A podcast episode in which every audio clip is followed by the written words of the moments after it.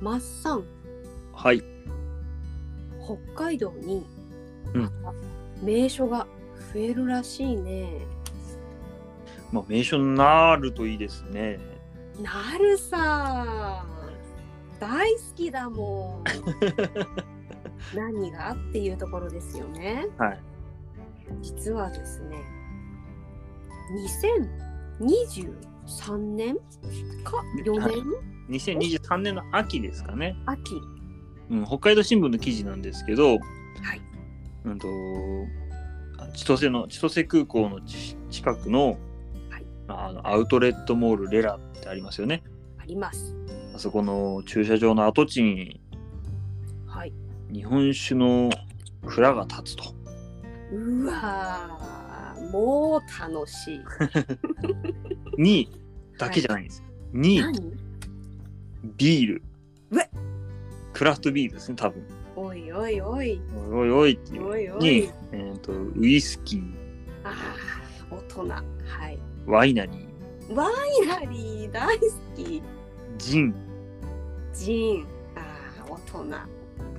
のあの会社がそこに立つと。うえあ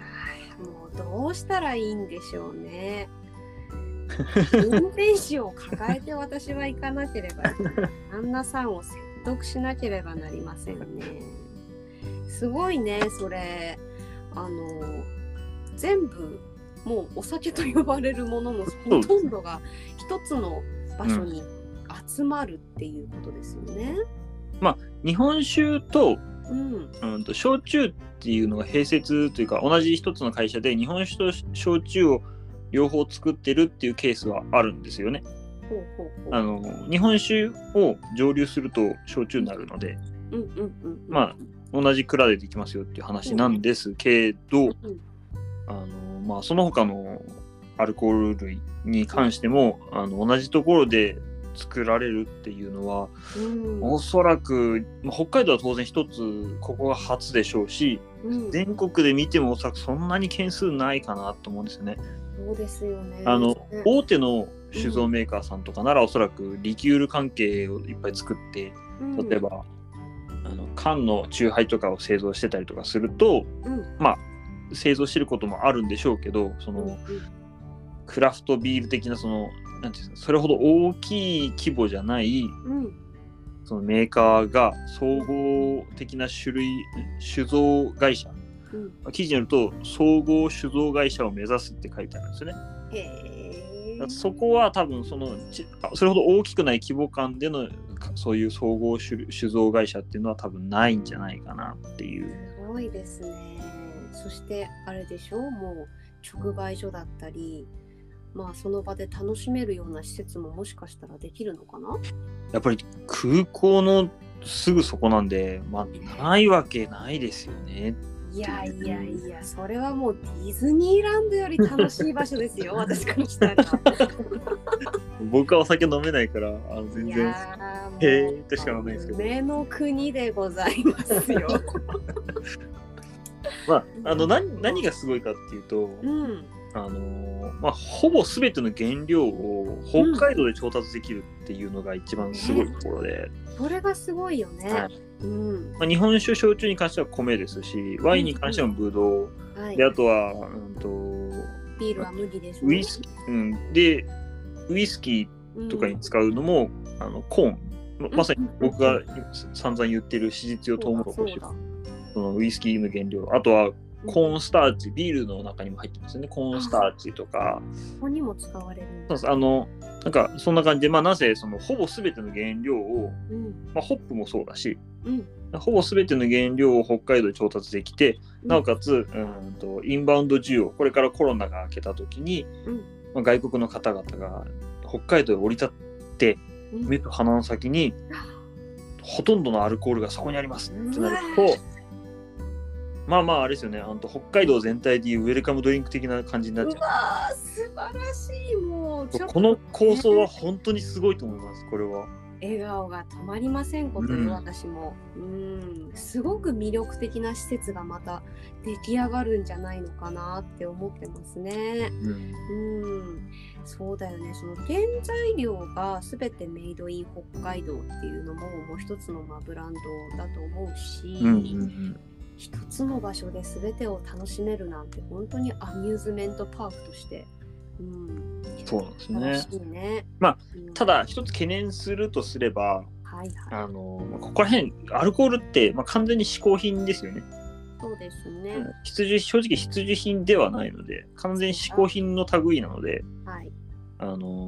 ーいわゆる酒質あうんうのんお酒の味とか品質とか、うんあとブランディングとかうんそこら辺がうん、ちょっと甘いと、もう途端にお客さんは離れていってしまうのでそうだね。そうやっぱりここら辺ってかなりお客さんみんな正直なんですよ、うんあのちょっと美味しくないお酒になっちゃうともうんう途端にああお疲れ様でしたってなっちゃうんで、そうですね。やうん要は懸念するとすれば、もうこれだけのたくさんの何ラインナップを揃えていくっていう、うんうんまあ全てがきっちりできるかなっていう心配はあるんですけど、まあ多分、あのその道のプロをみんな一つ一つゆ人よ呼んでうんうん作っていくと思うんで、まあ大丈夫なんでしょうけど、うんまあここら辺やっぱり嗜好品はあのうん情け容赦なくうん美味しくないものは売れないっていう世界なんで、ですね。はいまあ、そこだけクリアすればかなりすごいことになるんじゃないかなっていうのは思ったりします。いいですね。やっぱそのね、はい今はコロナでさ、海外からの観光客さんもね、ほぼほぼゼロに近いですうよんね。うん、そんな中でね、やっぱりあのコロナが明けて、たくさん観光客が来てくれる時にはね、そうやってまた一つ賑やかなスポットがね、うん北海道に誕生するってことは、とっても、うん、嬉しいし、心待ちにしたいことだなっていうふうに思いますね。うんうんこれ日本酒の蔵がもう最近すごい増えてるんですよね。流行ってるのうなんなんだいんまあ一ついあ僕も昔その酒造メーカーにいたことはあるので、そうだよね、言ってたね。飲めないのにね。そうそう飲めないのに飲めないのにね。うん。まあ言われてたのは僕がい働いた時から言われてたのはその、うん結構西日本が温暖化でちょっときついっていうああ、そうだね。なんかだんだんその北上してきてるんだよね。そうなんですよやっぱりね結局米どころとうん米どころが北上してきてるのと同じように、その酒のなんていうんですかいうん美味しく酒が作れるところもうん北上しつつあってやっぱりうんお酒特に日本酒ってあの温度コントロールをしないといけないものなんですね、うんうんうんうん発酵させていく過程で。うんでやっぱり外気があったかいとうん冷やすのにかなりエネルギーを使うので、うんまあ、なんていうの製造コストが上がってしまうっていううんデメリットがあるので、うんまあ、北海道は今冬はやっぱりかなり寒いのでそうですね。だからそこら辺は多分北海道がこれからその日本酒に適した気候によりなっていくんじゃないかなっていうのは思うんですけど、うん、で実際にさ、はいあの本州からうん最近、2020年にですねそうそうそう岐阜県からそう北海道の東川町へうん酒蔵ごと移住してきたお酒屋さんがありましたね。うんうん道桜さんっていう酒造なんですけれどもね、すごいよねもうあの社長さんっていうかねあの代表の方がもう北海道に移ってお酒を作るって言ったら従業員も皆さんでついていきますっていうことですごくないですかこれは私はねほんとね映画とかで見てみたい。いやこれ本当にうまくいっまだ映画みたい。クリアに2冬目うんですね。なのでそうですね、まだまだそのうん定着するまでが、まあと数年勝負だなっていうところだとは思うんですけうんうど、んうんまあ、うまく定着すれば本当にうんいいいいサクセスストーリーというか、本当にドラマみたいな感じになってくるので、ねまあ面白いんじゃないかなって思いますね。うんねえやっぱりそのね、日本全国お水が美味しいところっていうのはうん各地にあるんですけれども、やっぱ北海道のね東川町っていうところは空気も澄んでお水もきれいで美味しくて、うんうん、お酒なりそのものづくりをするのにはものすごく適した町だっていうことで移住される方もねたくさんいたりしてそうですねまたうん一つ北海道の経済を盛り上げていってくれる、うん形になってきてますよね。まあただうん、あのーまあ、水を差すようなんですけどまた水を差すいいよ慣れたあの正直に言うと、はいあの北海道とか日本全国見て、あのうん日本酒の消費量って実はそれほど増えてなくてうんあの、まあ、若干減りつつあるっていうところなんですね。うんうんまあ、やっぱりみんなあの高い度数でみんなその飲むと頭が痛くなるっていう先入観がああってまあ、本来だからワインとかと一緒であのチェイサーを置いておかなきゃいけない飲み物なんですけどー、うん、お水結構昔の人って本当うにんでっかなコップに肉汁がついてるとかって 一升瓶抱えてそうそうそうそうそうそううあれはダメなんですよあれは頭痛くなるんですよ当たり前なんですよだアルコール15%もあったらうんあのワインと一緒ワインより高いですよね確かそうですねワイワンインが12とかですね13とだからねなのであのチェイチェイサーを必ずうん置いておかないといけない飲まないそれを飲みながら飲まないといけないっていう飲み方が本来なので、あのうんみんなそれでそのそれを知らないで飲んうでん頭が痛いって言ってだんだんそのあーうん経営が言っと経営さ そうそうそれでだんだんその日本酒離れが進んできて今なんですよね。あー寂しいねっていうとこころにじゃあ北海道でその酒造メーカーがバンバン立ち上がってますってメーカー増えてますってなるとねじゃあどうなるかっていうと単純にパイの奪い合いでしかなくておーその、まあ、僕ら米と一緒でうんあの米も結局パイの奪い合いになりつつあってうんうんその米の消費量自体が増えてくることはもうほとんどなくてうん